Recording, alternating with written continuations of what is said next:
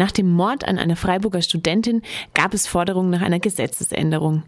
Die Polizei soll DNA weitreichender nutzen können. Bisher ist es möglich, mittels DNA-Analysen die Identität einer Täterin oder eines Täters festzustellen.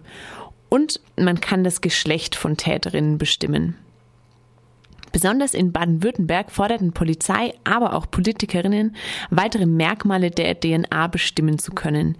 Mitte Dezember schalteten sich Wissenschaftlerinnen mit einem offenen Brief in die Debatte ein. Darin warnten sie vor Risiken der DNA-Analyse. Veronika Lippert hat den Brief mitverfasst und gegenüber Radio Dreieckland sagte die Professorin damals, wir waren sehr überrascht, wie einseitig die öffentliche Debatte geführt wird und auch wie einseitig sich die Medien und die Ermittler in dieser Debatte positionieren. Nämlich nur pro dieser Technologien. Diese Technologien seien einfach, sogar trivial. Solche Wörter sind gefallen. Man könnte einfach ablesen, welche Haar- und welche Augenfarbe und welche Herkunft. Und das ist absolut nicht der Fall. Und als wir gemerkt haben, der, der Ton ändert sich in der Debatte auch nicht, haben wir gedacht, jetzt müssen wir was tun. Kritikerinnen halten die DNA-Analyse für fehleranfällig. Von Fehlzuordnung könnten prinzipiell alle betroffen sein. Außerdem wird vor Stigmatisierungen gewarnt. Die Amadeo Antonio Stiftung hält es für Racial Profiling, wenn mittels der DNA Haar, Augen oder Haarfarbe bestimmbar sind. Denn so könnten ganze Gruppen wegen ihres Aussehens ins Visier der Ermittlungen geraten. Dazu kommen datenschutzrechtliche Bedenken. Wie lange wird zum Beispiel die DNA in Datenbanken gespeichert? Darüber herrscht im aktuellen Gesetzesentwurf noch Unklarheit, sagte Stefan Brink, der baden-württembergische Landesbeauftragte für Datenschutz, im Interview. Wie bewerten Sie denn den aktuellen Gesetzesantrag im Bundesrat gerade aus datenschutzrechtlicher Sicht? Aus datenschutzrechtlicher Sicht wird man äh, wenn man solche Anträge sieht, immer zweierlei sehen. Zum einen wird man sehen, dass äh, tatsächlich auch durch neue Analysemethoden die Eingriffe in die informationelle Selbstbestimmung natürlich immer weitergehen und dadurch auch äh, sozusagen die Freiheitsräume für Bürger geringer werden. Auf der anderen Seite muss man aber auch anerkennen, dass die äh, Landesregierung jetzt äh, anregt, eine gesetzliche Änderung herbeizuführen. Was bedeutet, dass wir zukünftig eine zwar erweiterte, aber doch eben gültige rechtliche, gesetzliche Grundlage für solche äh, Tätigkeiten, für solche Fahndungstätigkeiten der Polizei haben. Und das ist etwas, wo die äh, Datenschützer zunächst mal begrüßen, dass es überhaupt eine gesetzliche Änderung gibt und dass damit eine klare Grundlage geschaffen wird. Wir haben in der Vergangenheit immer wieder Vorstöße gesehen, auch von Seiten der Sicherheitsbehörden, diese Analysemethoden auszuweiten und äh, die Datenschützer haben immer darauf gedrängt, dass das nicht äh, im Einzelfall durch Polizeibehörden entschieden werden darf, sondern dass wir eine gesetzliche Grundlage dafür brauchen und die wird jetzt vorbereitet. Das ist insofern zu begrüßen. Sie haben gerade schon gesagt, ähm, Sie, es werden bestimmte Freiheiten eingeschränkt. Welche Freiheiten sehen Sie denn gefährdet? Da geht es wie immer beim Datenschutz um das Grundrecht auf informationelle Selbstbestimmung und das bedeutet nichts anderes, als dass der Bürger selbst entscheiden soll, welche persönlichen Informationen von sich er preisgeben möchte und welche Behörden auf der einen Seite, aber eben auch welche ähm, Unternehmen diese Informationen bekommen sollen. Das, was jetzt geplant ist, führt natürlich ganz eindeutig zu einer Einschränkung dieser informationellen Selbstbestimmung, nämlich ähm, durch die Analysemethoden werden natürlich personenbezogene Daten in weitergehendem Umfang als bislang analysiert und auch für Fahndungszwecke verwendet.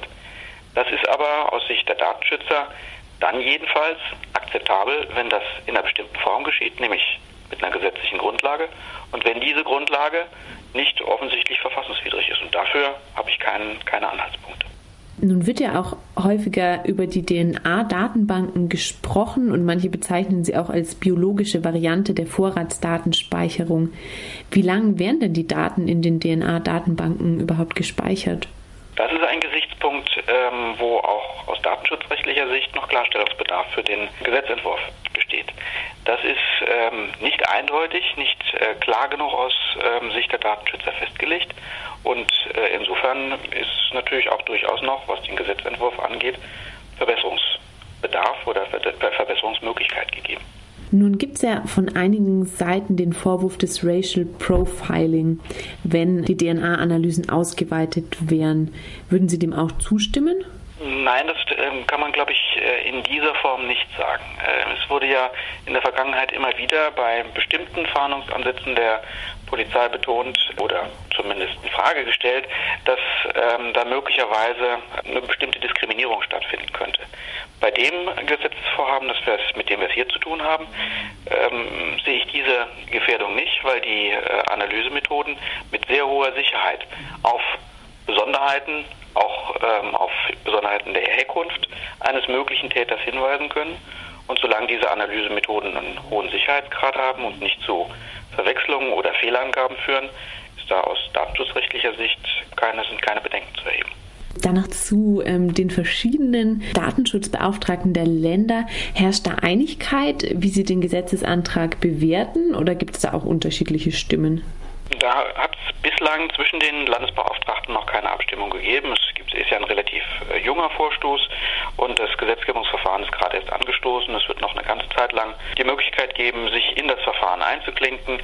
Ähm, jetzt im Moment ist der Antrag beim Bundesrat. Man kann auch später noch mit Blick auf äh, den Bundestag Stellung nehmen und das werden mit Sicherheit auch einige Landesbeauftragte tun. Mit hoher Wahrscheinlichkeit auch die Bundesbeauftragte. Äh, bislang hat es dort zwischen den ähm, Bundes- und Landesbeauftragten keine engere Abstimmung gegeben. Es gibt immer Verbesserungsmöglichkeiten, auch bei solchen Gesetzen. Ich hatte ja schon darauf hingewiesen, dass der Gesetzentwurf keine ähm, Anzeichen dafür hat, dass er äh, verfassungswidrig sei oder in irgendeiner Form in unverhältnismäßiger Weise in das Grundrecht auf informationelle Selbstbestimmung eingreifen würde. Aber es gibt natürlich immer noch Klarstellungsmöglichkeiten und insofern auch Verbesserungsmöglichkeiten, was den Gesetzentwurf angeht.